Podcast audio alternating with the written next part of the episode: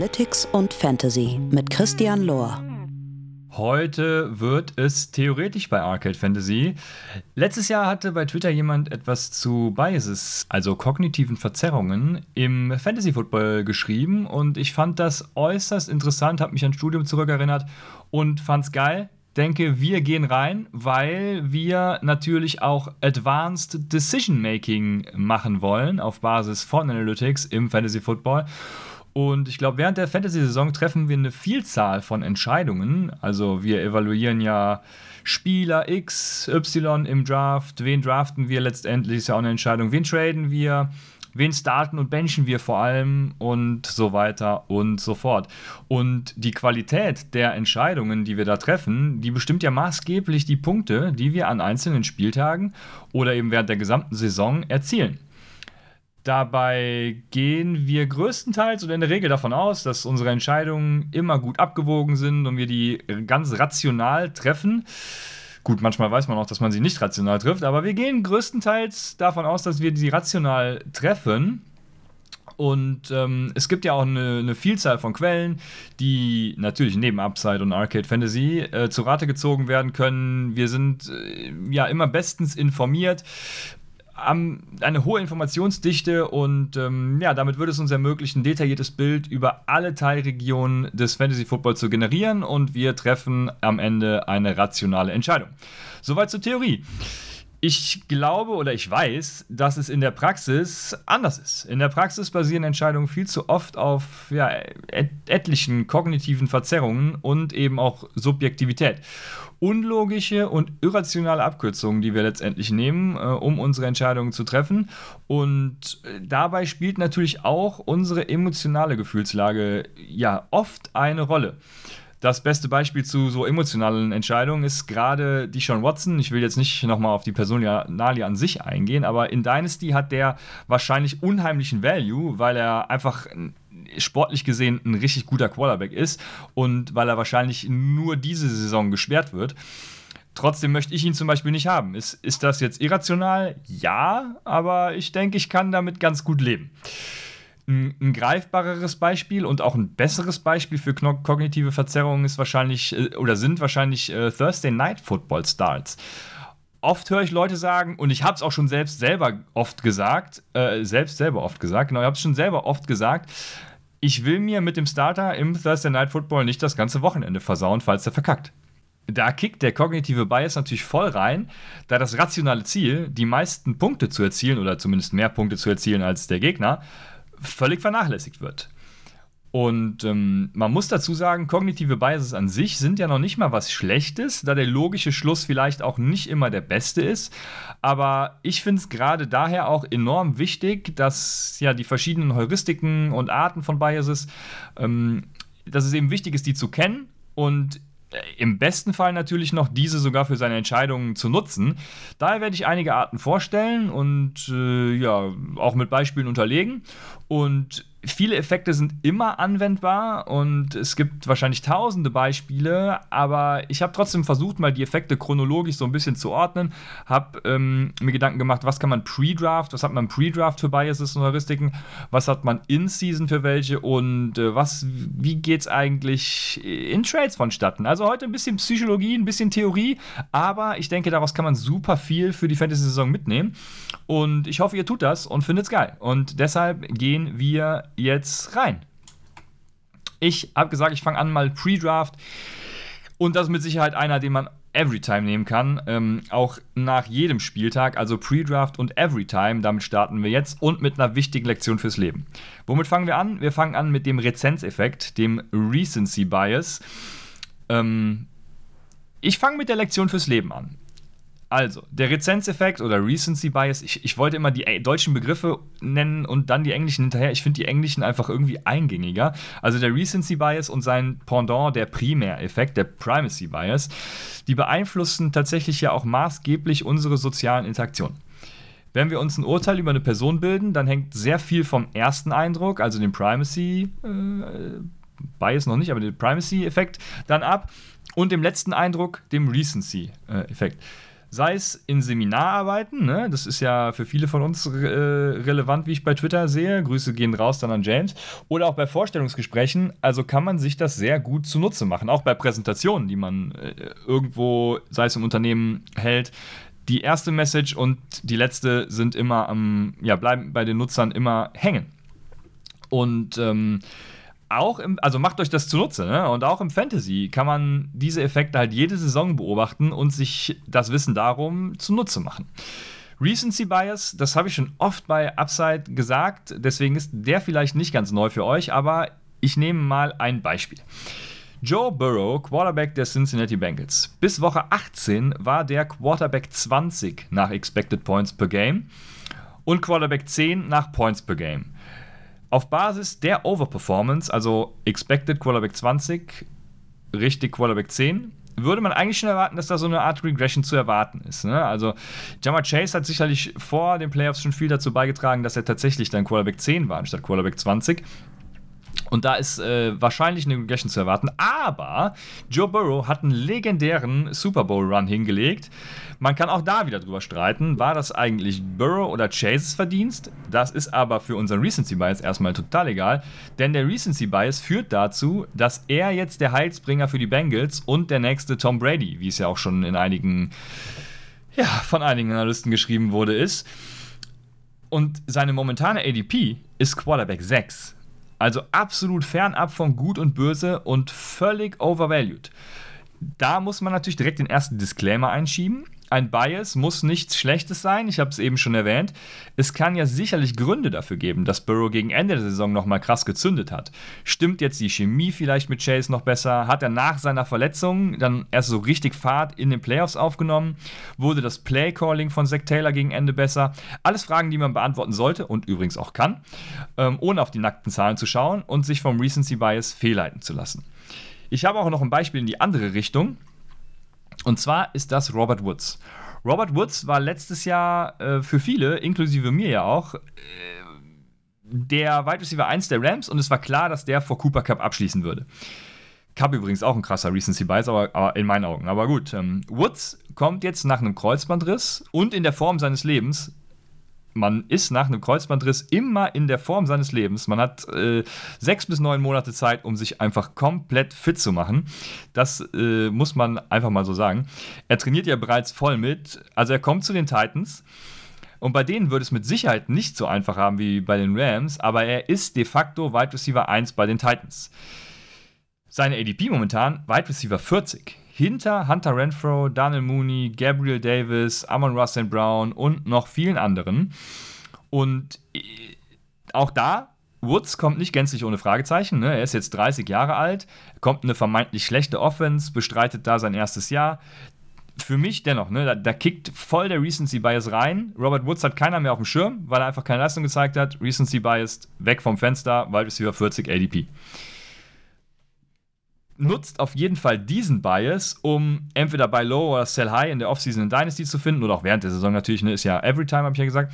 Oder vor allem Pre-Draft, um Draft-Values zu kreieren. Ne, Robert Woods jetzt zum Beispiel nehmt halt fünf Spots früher, weil hier kickt meines Erachtens der Recency Bias rein. Ich habe ihn in meinem Ranking auch, auch höher. Und äh, von daher, ja, das sind, denke ich, beides gute Beispiele für den Recency Bias. Und es gibt einen weiteren Bias in der Vorbereitung zum Draft. Und das ist der Bestätigungsfehler. Der Confirmation Bias, ich glaube, die englischen Begriffe sind viel eingängiger und bekannter als die deutschen, aber gut. Der Confirmation Bias, wer kennt es nicht, ne? Wenn ich die Glücksunterhose anhabe, dann gewinnt mein Team natürlich immer. Ich weiß, noch, ich weiß noch ganz, das ist eine lustige Geschichte, ich weiß noch ganz genau, als ich damals, so lustig ist sie für euch wahrscheinlich nicht, aber ich weiß damals, als ich äh, zu Schalke, mit, mit Schalke noch zu Auswärtsspielen gefahren bin, also noch voll im Fußballmodus war und im Radio auch nur einmal I Follow Rivers von Lickely lief, ne, I Follow Gedönsrad, das war einmal, da hat Schalke verloren und seitdem habe ich mal darauf geachtet, immer wenn dieses Lied lief, hat Schalke verloren. Also wenn das Lied im Radio kam, ich wusste, der Tag ist gelaufen, ne? Sicher gab es auch Spiele, die Schalke verloren, als es im Radio nicht lief, weil Schalke vielleicht auch einfach schlecht war. Aber die Fälle, wo es im Radio lief, bleiben halt einfach mehr in Erinnerung. Und man will sich auch dann mehr an die erinnern, weil der Aberglaube, das ist ja immer leicht, sich in irgendwelche Aberglauben zu verlieren. Ne? Ähm, ihr kennt es. Also, man versucht in seinem Verhalten oder seiner Meinung bestätigt zu werden und blendet dann eben alternative Theorien aus. Antonio Gibson ist auch ein hervorragendes Beispiel für diesen Confirmation Bias. Nehmen wir jetzt mal an, ich vertrete die Meinung, dass Antonio Gibson Trash ist ich finde genug Argumente dafür. Ne? Er war nach Rushing Yards over expected, war Running Back 35 äh, in der Saison 2021. Nach PFF Rushing Grade Running Back 52. Dazu retain die Commanders mit aller Macht McKissick, mit aller Macht natürlich, weil er war ja quasi schon bei den Bills und äh, die haben ihm ja den Arsch gepudert, damit er wiederkommt. Wissen wir natürlich alles gar nicht, aber, aber könnte meine Meinung so bestätigen. Äh, äh, McKissick, der absolute Receiving Back, dann draften sie noch Brian Robinson. Ja, Gibson ist done. Washed, was, was will ich noch mit dem? Ne? Gleichermaßen kann ich natürlich als Gibson-Believer auch sagen, Gibson hatte die viertmeisten Attempts aller Running Backs, dabei die sechstmeisten Breakaway Runs, die zweitmeisten First Downs, also interessant für First Down Scorings. Dazu hatte er mehr Passing Snaps als McKissick, eine höhere Usage sogar auf Third Downs, was äh, viele anders propagieren, was absoluter Quatsch ist. Genauso viele Targets per Route Run wie JD McKissick und er war die ganze Saison verletzt. Nur in Spiel 1 war er 100% fit. In, in Spiel 1 hat er, glaube ich, schon, schon was an die Schulter bekommen. Aber nur in Spiel 1 war er 100% fit. Ja, und was dort passiert ist, das wissen wir alle, ne? CMC lässt grüßen, also McKissick Runback 1. So, aufgrund dieses Confirmation Bias sagen wir auch oft, äh, die, sowas wie die Wahrheit liegt in der Mitte. Ne? Das, das tut sie hier zum Beispiel. Also Gibson hat ein zu hohes Risiko, meines Erachtens, um ihn weiterhin als Top 5 Back zu sehen. Gleichermaßen habe ich versucht, die Position des Gibson-Haters einzunehmen und ich konnte halt bisher jedes Argument entkräften. Also, wenn ihr Argumente äh, für die Gegenseite von Gibson habt, gerne her damit. Seine momentane ADP ist mir deshalb auch viel zu niedrig. Ne?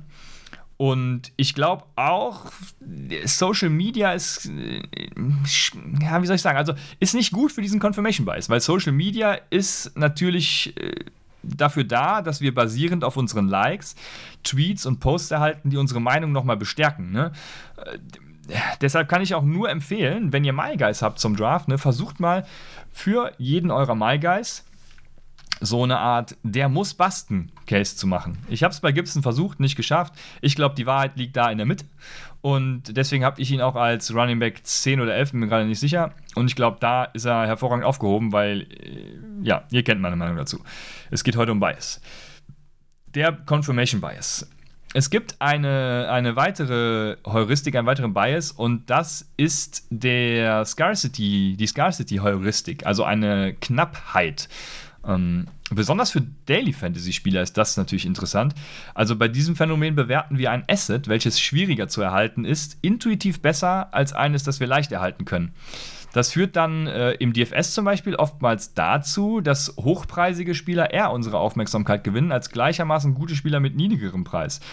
Besonders auch bei Showdown-Contests ist das interessant. Da macht es durchaus Sinn, eben mal 1000 Dollar liegen zu lassen, statt gezwungenermaßen dann den hochpreisigeren Spieler zu nehmen, nur weil er mehr kostet und uns das mehr reißt. Äh, das spiegelt natürlich auch so ein bisschen Appeal to Authority wieder, auch ein ganz spannender Effekt. Äh, mit dem Gedanken, die bei DraftKings werden sich schon was dabei gedacht haben, dass Jalen Waddle mit 6.400 Dollar gegen New England teurer ist als Michael Pittman mit 5.500 Dollar gegen Houston. Ja, ich nehme natürlich in Spieltag 1 lieber Michael Pittman als Jalen Waddle aber auch in ganz normalem Fantasy, ne? Es geht ja jetzt hier Pre-Draft, habe ich ja gesagt, versuche ich das zu ordnen. Unterliegen wir äh, tagtäglich ja auch dem Phänomen, ne? wenn wir lieber einen Spieler draften, der nach ADP, ADP höher bewertet ist, als einen Spieler, den wir selbst mögen. Scarcity-Heuristik, Knappheit, auch interessant. Der nächste äh, Effekt ist der sogenannte Groupthink oder Bandwagon-Effekt. Ähm, ein Bias, bei dem der Wunsch nach einem einheitlichen Gruppenergebnis zu irrationalen Entscheidungen führen kann. Äh, es wird dann durch Dialoge innerhalb der Gruppe ein Konsens gefunden und dann werden weitere Konflikte minimiert, indem abweichende Meinungen unterdrückt werden. Äh, dem zugrunde liegt dann oftmals nicht mal böswillige Absicht. Ne? Das, das Konzept des Groupthink geht davon aus, dass der kollektive Wunsch nach Harmonie in der Gruppe einfach stark ist, einfach größer ist. Der Effekt hat lustigerweise auch einen positiven Effekt auf die Fantasy-Community. Das äh, liegt vermutlich daran, dass die ADP eines Spielers dann hoch ist und ihn wirklich jeder um diesen Spot rumnimmt, sodass man Hindsight, kommt später noch, eben nicht das Gefühl hat, etwas falsch gemacht zu haben. Ähm, Romeo Daubs ist äh, auch gerade ein hervorragendes Beispiel für Groupthink. Es gibt starke News aus den Trainingcamps und jeder Beatwriter ist sich jetzt einig, dass Daubs der neue Green Bay Shit ist. Momentan hört man wirklich wenig gegenteilige Meinungen, weil die Leute einfach kleingeredet werden und sich auch dann nicht mehr trauen, irgendwas zu sagen. Ne? Es will keiner falsch liegen jetzt bei Daubs, der die Trainingcamps dominiert. Oh, äh, ne, wenn es sie gibt, kommt ein weiterer Aspekt auch des Groupthink zum Tragen. In Gruppen nimmt man an, dass Außenstehende mehr mit einem übereinstimmen, als das tatsächlich der Fall ist. Auf Dubs bezogen meint, dass es die Gruppe annimmt. Der Fantasy-Spieler steht momentan hoch im Kurs. Gut, für das Beispiel jetzt blöd, weil tut er tatsächlich auch, seine ADP steigt massiv, obwohl die Mehrheit der Fantasy-Spieler den Player ignorieren. Zum Draft war Dubs noch easy ein Day 3 Pick, aber mit den Ergebnissen aus dem Training Camp vermischen sich so ein bisschen Groupthink und Hindsight Bias. Der Hindsight Bias ist nämlich der nächste äh, Bias oder Fehler, der Rückschaufehler. Hindsight Bias. Und da kommt ein Aspekt zum Tragen, den wir auch bei Upset oft erwähnen. Das ist Process over Result. Wenn der Outcome einer Sache klar ist, bilden wir in Gedanken eine Story, diesen zu erklären, und es wird für das Gehirn schwieriger, den Prozess dahinter zu rekonstruieren. Also ich, ich, nehme an, ihr kennt sie alle und ihr habt es auch schon mindestens alle einmal gesagt. Ich habe es schon immer gesagt. Diese Ich habe schon immer gesagt, Leute. Und Studien belegen, dass man sich nach dem Outcome eines Ereignisses weniger an seine eigenen Vorhersagen erinnern kann und sogar eigene Schätzungen weit positiver bewertet, als sie eigentlich waren. Das führt dann wiederum zu Overconfidence, also einem Übervertrauen in die Prognosefähigkeiten, was sich dann zukünftig natürlich schlecht auswirkt. Bei Romeo Dubs tritt dieser Effekt gerade auch bei einigen Analysten ein, Sie sagen, dass sie es schon immer gewusst haben und Dubs der krasse neue Shit ist, den man mit Devonta Adams comparen muss. Das haben einige auch getan, aber nie in so einem krassen positiven Way, wie jetzt die Trainingcamps zeigen. Ähm, weil Devonta Adams hatte natürlich auch nicht ganz so krasse erste Jahre, dies, das. Muss man dann, ihr wisst, worauf ich hinaus will. Hier kommt dann die Overconfidence, denke ich, krass zum Tragen, ähm, weil diese Scouts und Analysten in Zukunft ähnliche Receiver weit höher bewerten damit. Und ich glaube, dieser Bias ist so krass essentiell im Fantasy Football, dass ich ähm, äh, ich nehme erst, bevor ich zum Fantasy gehe, nochmal ein Beispiel aus der NFL, um diesen Bias nochmal zu veranschaulichen, den Hindsight-Bias. Weil das ist auch ein Bias, den viele Leute anwenden, wenn sie sagen, äh, fuck Analytics, so nach dem Motto. Also, ich versuche es an Fourth Down Decisions zu veranschaulichen. Wir schreiben den 10. Januar 2021. Ich weiß nicht, ob sich Leute daran erinnern können. Es spielen Our Chargers gegen die Las Vegas Riders. Und ähm, die Las Vegas Raiders führen mit 17 zu 14 im dritten Viertel. Es sind noch neun Minuten im dritten Viertel zu spielen. Genug Zeit auf der Uhr, dies, das. Äh, 17 zu 14 steht's. Die Chargers haben ein Fourth and One an der eigenen 18-Yard-Line. Natürlich, so im ersten Moment ist hier der obvious Call Punt. Eigene 18-Yard-Line, weg das Ding. Aber ist er das wirklich? Ben Baldwins Fourth Down Decision Bot, gibt es auf Twitter, könnt ihr gerne folgen, sagt Go for it. Mit einer starken Recommendation, da mit einem Success, also mit einer Con Con Conversion, dieses äh, Fourth and One, die Win Probability auf 40, äh, 50% rückt und mit einem Fail nur auf 32% sinkt. Die Wahrscheinlichkeit zum Converten waren allerdings mit der, ja, es war ja damals die Third Best Offense nach DVOA und eben nur ein Yard to go. Die Wahrscheinlichkeit zum Converten lag bei 71%. Das führt zu einer angenommenen Win Probability, indem man das alles kombiniert, bei einer Conversion von 44%, 3 Prozentpunkte mehr als bei einem Punt. Also go for it mit plus 3 Prozentpunkten bei 71% Successwahrscheinlichkeit. Vier andere unabhängige Modelle sagten ebenfalls go for it, also go for it ist hier die rational richtige Entscheidung. Es kam natürlich, wie es kommen musste. Alle Fuck Analytics Guys wussten es schon immer. Austin Eckler läuft für minus 2 Yards und die Raiders erhalten in der Red Zone der Chargers den Ball. Danach äh, konnte die Chargers Defense die Raiders übrigens stoppen. Das hat Staley bestimmt schon immer gewusst. Also ähm, ist im Endeffekt nichts passiert. Hindsight Bias natürlich. Ähm, die Entscheidung Go for it war die richtige, aber Hindsight natürlich die schlechteste, weil wir das Resultat nehmen und sehen, es hat nicht geklappt. Also war wurde Staley richtig geroastet von allem Pipapo, äh, äh, richtiger Shit, Shitstorm über Staley. So, und wenn man sich des Hindsight-Bias nicht bewusst ist, könnte nun die Overconfidence zum Tragen kommen und Staley beim nächsten Mal mit absoluter Sicherheit panten. Obwohl es dann eben die falsche Entscheidung wäre. Ne? Und nach diesen, ich denke, doch, ich denke, das Beispiel war wirklich eingängig. Zurück zum Fantasy. Auch wieder, vor allem im DFS, ne, begegnet mir das sehr häufig. Da sagt man dann nach einer Boomwoche von Rex Burkhead, die war sie letztes Jahr war sie, glaube ich, eine Woche. Mann, hätte ich den mal im Lineup gehabt. Ich hätte, hatte den in der Auswahl und hab's gewusst, aber hab dann doch einen anderen genommen. Ja, hättest es halt so krass gewusst, ne? Dann wäre wohl in deinem Lineup und du hättest nicht den anderen genommen, der dann wahrscheinlich irgendwie, ähm, ja, jetzt fällt mir kein Third String Wide Receiver ein, der nicht Juan Jennings war. Und hättest du es so krass gewusst, ne, hätten es wahrscheinlich auch andere Experten gewusst und der Spieler hätte eine höhere Ownership gehabt. Also du hättest kein Leverage mehr gehabt im DFS. Gleiches gilt natürlich auch für Head-to-Heads. Wenn ihr einen Boom-Spieler habt, ähm, oder einen Boomspieler auf der Bank hattet, macht euch einfach frei davon, im Nachhinein zu sagen, ich hab's gewusst. Oder, yo, hätte ich den mal gespielt, dann hätte ich gewonnen. Oder, und das ist natürlich auch der Klassiker, hätte ich auf meine Meinung vertraut und nicht deinen Tipp, Christian, angenommen, dann hätte ich gewonnen. Jo, mein Prozess war vielleicht aber besser. Wichtig ist danach nicht overconfident zu werden und Rex Burkett im nächsten Spiel safe als Starter zu sehen. Denn Process over Result. Geht zurück zum Process, warum ihr den Spieler nicht aufgestellt habt und fallt nicht dem Hindsight-Bias zum Opfer.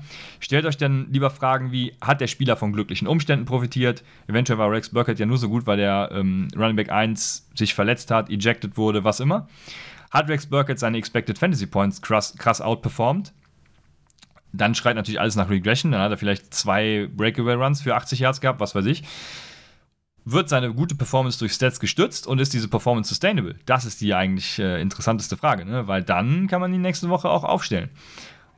Und eine gute Methode, das Wissen um diesen Effekt zu nutzen, ist es, sich jede Woche den Prozess der Aufstellung seines Teams äh, zu dokumentieren. Also warum habe ich jetzt den Spieler gewählt? Ich war, äh, müsste da jetzt keinen kein, äh, Roman im Tagebuch schreiben, ne? aber so könnt ihr dann eben auch die Fragen, die ich eben genannt habe, sehr gut beantworten und es macht euch eine wöchentliche Pong-Analyse viel, viel leichter. Jetzt sind wir, jetzt sind wir schon vom Pre-Draft, ähm, also der Hindsight-Bias, der ist natürlich auch Pre-Draft sehr interessant, aber wir sind jetzt schon mitten in diese Season gegangen, deswegen bleiben wir jetzt in der Season.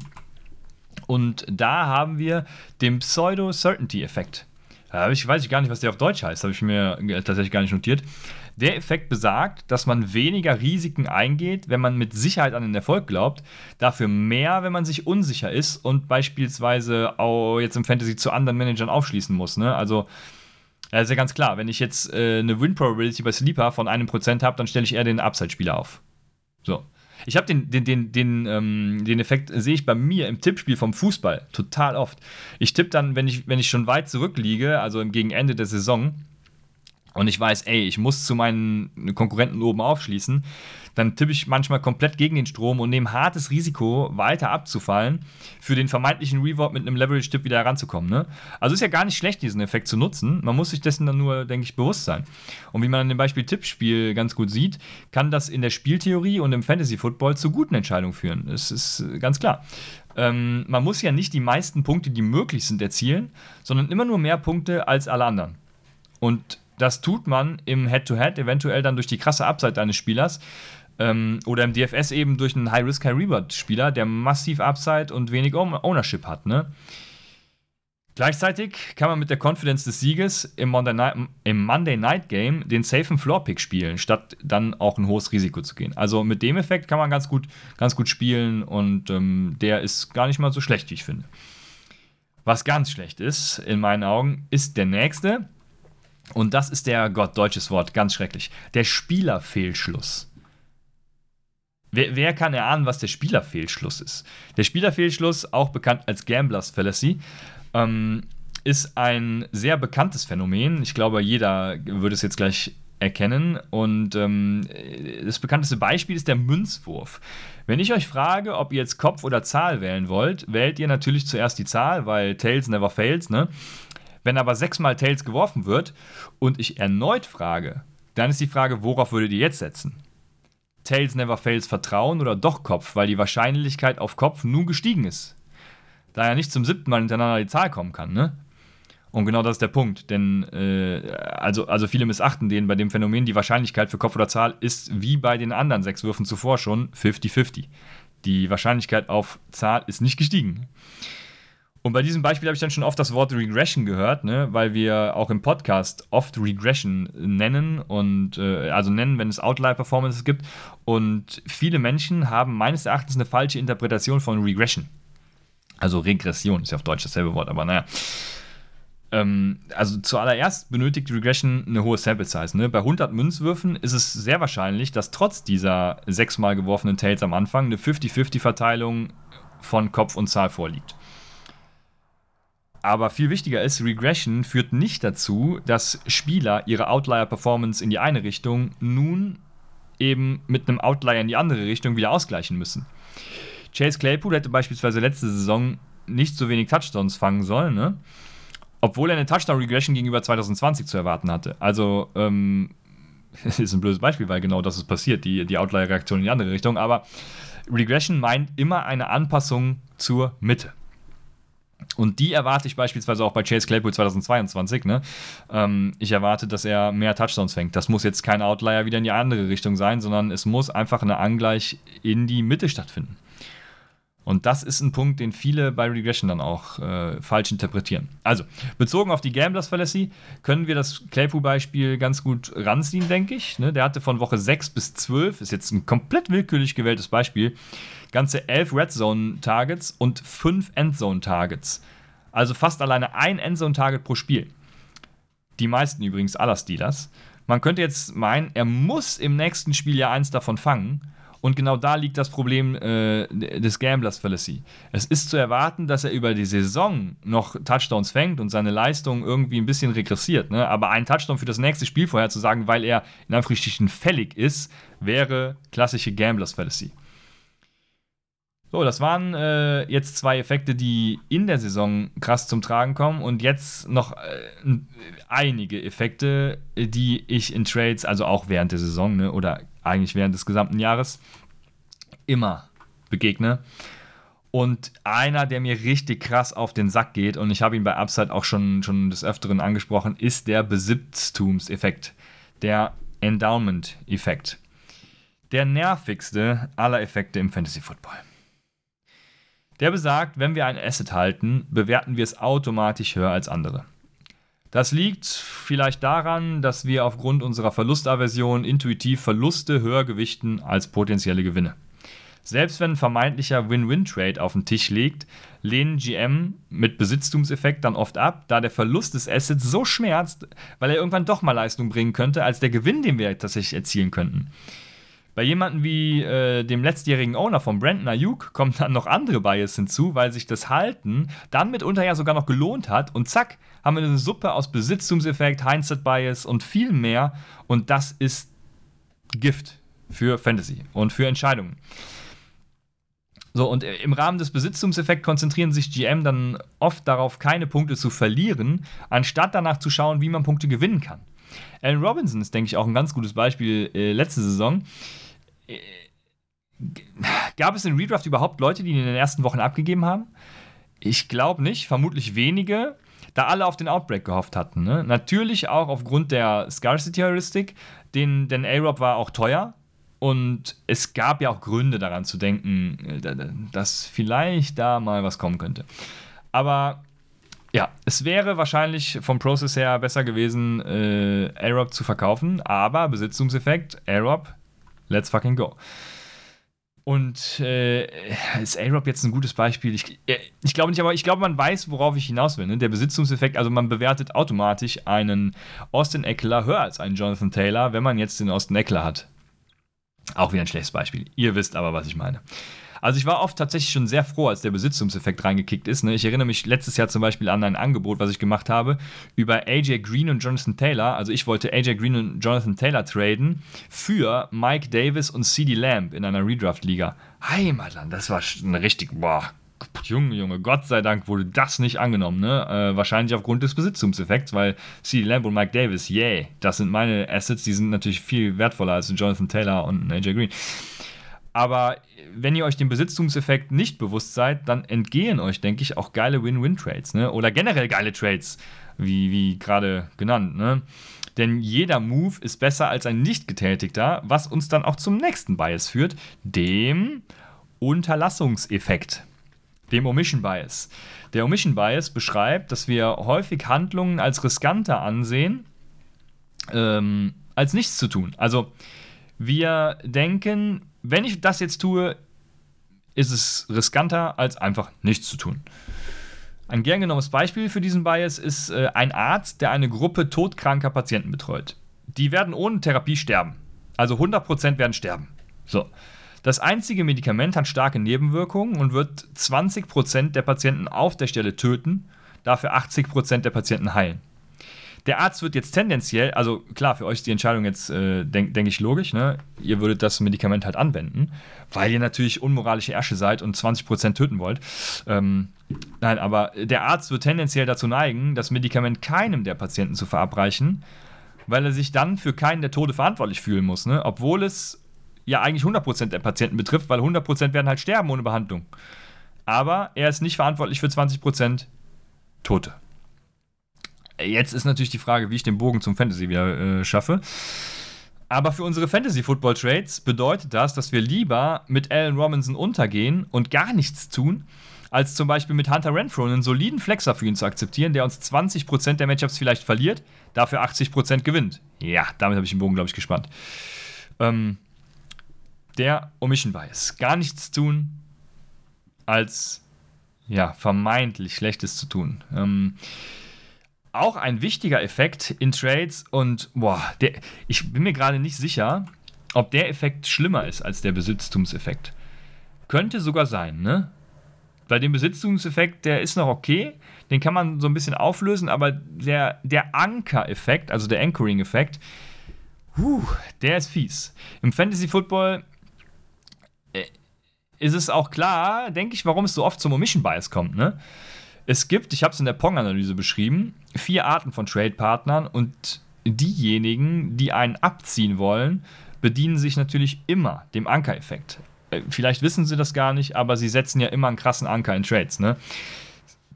Eigentlich bewerten auch der, bewertet auch der aktive Abzieher, ich glaube Trade Typ 2 war es, ähm, der aktive Abzieher bewertet Jonathan Taylor natürlich genauso wertvoll wie Jamal Chase. Das tut ihr auch. Da der aktive Abzieher aber ohne den Ankereffekt weiß oder einfach nur ein Arschloch ist, ne, man weiß es nicht, bietet er euch Jonathan Taylor für Amon Ross Brown und Hunter Renfro an. Mit dem Ziel natürlich, dass das so ein niedriger Anker ist, dass ihr euch dann irgendwo bei Brandon Cooks und einem Third Pick für Jonathan Taylor einigt. Obwohl ihr ihn als genauso wertvoll wie Jamar Chase seht, ne? Seid ihr dann damit irgendwie zufrieden, weil der Ankereffekt war ja viel niedriger. Und dem Ankereffekt müsst ihr euch dann krass bewusst sein. Dass, äh, also ihr müsst euch dessen bewusst sein, dass die einfach nur einen Anker setzen und ihr euch gar nicht darauf einlassen dürft. Ihr, also, ihr fallt dann dem Anker zum Opfer ne? und, und denkt, ihr habt trotzdem gewonnen. Und das kann es nicht sein. Also spielt diesem toxischen Trade-Typen nicht in die Karten und akzeptiert keine Anker. Definiert ganz klar eure Forderungen und wenn diese nicht bedient werden, ne, dann brecht halt die Gespräche ab. Denn diese Leute, also dieser aktive Abzieher, ne, der unterliegt auch oftmals einem anderen Bias. Und das ist der Zero-Sum-Bias, also Nullsummen-Bias. Die denken nämlich, dass ein Trade in Summe immer ausgeglichen ist. Das heißt, dass es einen Gewinner und Verlierer geben muss. Wie wir alle wissen, wer zumindest wer mir zuhört, ist das natürlich absoluter Müll. Denn es geht vor allem darum, die Punkte, die euer Team, zielt, äh, äh, die euer Team erzielt, zu maximieren. Ne? Um euch einen Vorteil gegenüber den anderen Spielern zu verschaffen. Das kann natürlich auch gelingen, indem ihr eurem Trade-Partner nebenbei auch einen Vorteil gegenüber den anderen Spielern verschafft. Wenn ihr beispielsweise Need auf Running Back habt, euer Gegenüber jedoch auf Wide Receiver, dann macht ein Trade von Austin Eckler gegen Debo Samuel allen Sinn der Welt. Man muss Debo Samuel nicht noch äh, dann Cooper Cup draufgeben, weil der Trade-Partner den Trade dann klar gewinnt und vorher einen krassen Anker gesetzt hat.